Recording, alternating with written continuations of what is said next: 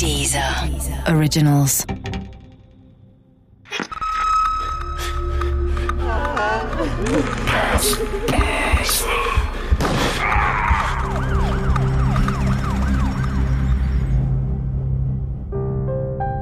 Zum Fressen gern.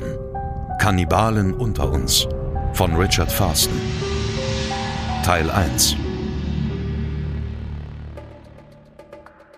Wie kommt ein Mensch dazu, einen anderen zu verspeisen? Das ist ja nicht gerade das Normalste der Welt.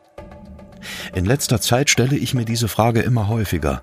Ich muss das herausfinden. Es gehört zu meinem Job. In den meisten Kulturen ist Kannibalismus ein Tabu, und doch kommt es immer wieder vor.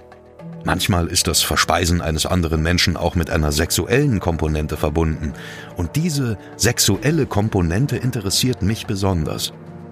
Ich habe mit dem Psychologen und Kriminologen Rudolf Eck darüber gesprochen. Er konnte mir dazu einiges erklären.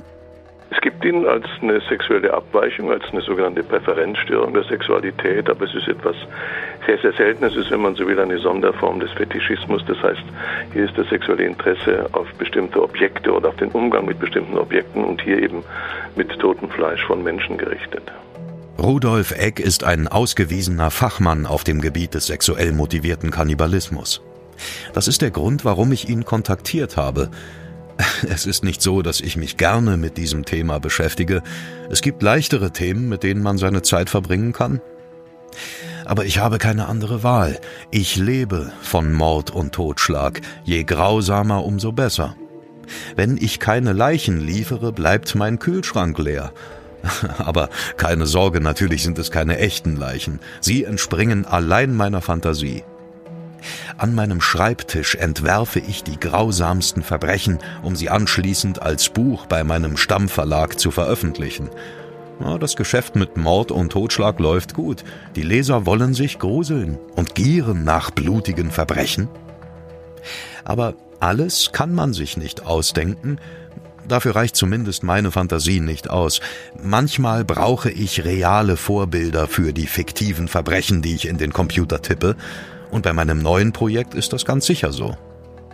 Ein Thriller soll es werden, mit einem sexuell motivierten Kannibalen als Hauptfigur. Spätestens das Schweigen der Lämmer hat bewiesen, dass diese Kombination beim Publikum ankommt. Kannibalen üben auf viele Menschen eine manchmal schwer nachvollziehbare Faszination aus. Das geht mir ganz genauso, und ich möchte die Gründe dafür verstehen. Zunächst muss ich das Innenleben von realen Kannibalen kennenlernen. Ich muss quasi in ihre Haut schlüpfen und mich in sie hineinfühlen. Und dabei helfen mir Experten wie Rudolf Eck, das Seelenleben eines Kannibalen zu erklären. Wie bei anderen äh, sexuellen Abweichungen kann man das nicht irgendwie so logisch erklären. Es ist halt etwas Besonderes. Ähm, sexuelle Neigungen entwickeln sich im Laufe der Pubertät äh, und die einen äh, interessieren sich mehr für Gewalt, die anderen mehr für bestimmte Stoffe, bestimmte Gelegenheiten. Das kann man so nicht sagen, aber es geht äh, zumindest bei einigen Formen des Kannibalismus um eine besondere Form der Vereinigung. Das heißt, das Einssein mit einem anderen. Und wenn man so will, äh, denken Kannibalen, also Personen, die diese Neigung haben, den sexuellen Akt zu Ende. Auch da geht es ja um eine Vereinigung von Menschen, wenn auch nicht vollständig und nur für eine gewisse Zeit und in gewisser Weise. Und ein Kannibale möchte sozusagen völlig verschmelzen mit einer anderen Person. Das ist sozusagen eine extrem gewandelte Form des sich vereinigen Wollens mit einem anderen Menschen. Aber für meinen Thriller ist es natürlich wichtig, dass der Kannibale nicht nur in seiner Fantasie tätig wird. Er muss töten und wenn möglich sein Opfer später auch verspeisen. Dabei dürfen der Täter und seine Tat nicht in ein übliches Schwarz-Weiß-Raster getaucht werden, hier gut und da böse. Es muss vielschichtiger zugehen. Der Täter muss differenzierte Charakterzüge aufweisen, um auch Sympathien beim Leser zu wecken Hannibal Lecter ist ein gutes Beispiel dafür. Der kultivierte Feingeist, der dennoch die schrecklichsten Verbrechen begeht. Es gibt diese kannibalistischen Charaktere tatsächlich in der Realität.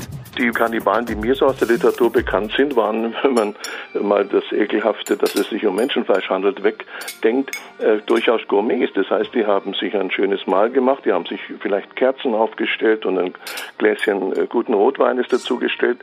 Das klingt natürlich schauderhaft, aber die müssen nicht so sein, wie man sich das vielleicht aus irgendeinem Märchen vorstellt, also irgendwelche Monster, die dann rohes Fleisch herausbeißen und fressen, sondern das kann durchaus sein, dass die Menschenfleisch genießen, so wie ein anderer ein gutes Rinderfilet zum Beispiel mag. Und äh, das ist zwar für einen Normalsterblichen schwer vorstellbar, aber jedenfalls aus den Berichten, die man da finden kann, äh, lässt sich das so entnehmen. Hannibal Lecter und Armin Maivis sind gute Beispiele, an denen ich lernen kann, wie moderne, sexuell motivierte Kannibalen ticken.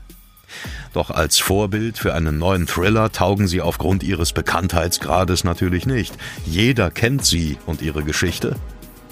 Ich brauche andere reale Fälle, die noch nicht von der Boulevardpresse totgeritten wurden. Jenen Fall etwa, der sich im Jahr 2002 in einer kleinen Gemeinde im Kreis Ahrweiler bei Koblenz zugetragen hat. Was sich genau an jenem 10. Januar 2002 in Brohl-Lützing ereignete, ist bis heute nicht restlos geklärt. Auch ich werde es wahrscheinlich nicht schaffen, alle Ungereimtheiten aus dem Weg zu räumen. Doch ich werde mich bemühen, die Puzzlestücke zusammenzufügen, um einen flüchtigen Blick auf das zu erhaschen, was man gemeinhin Wahrheit nennt.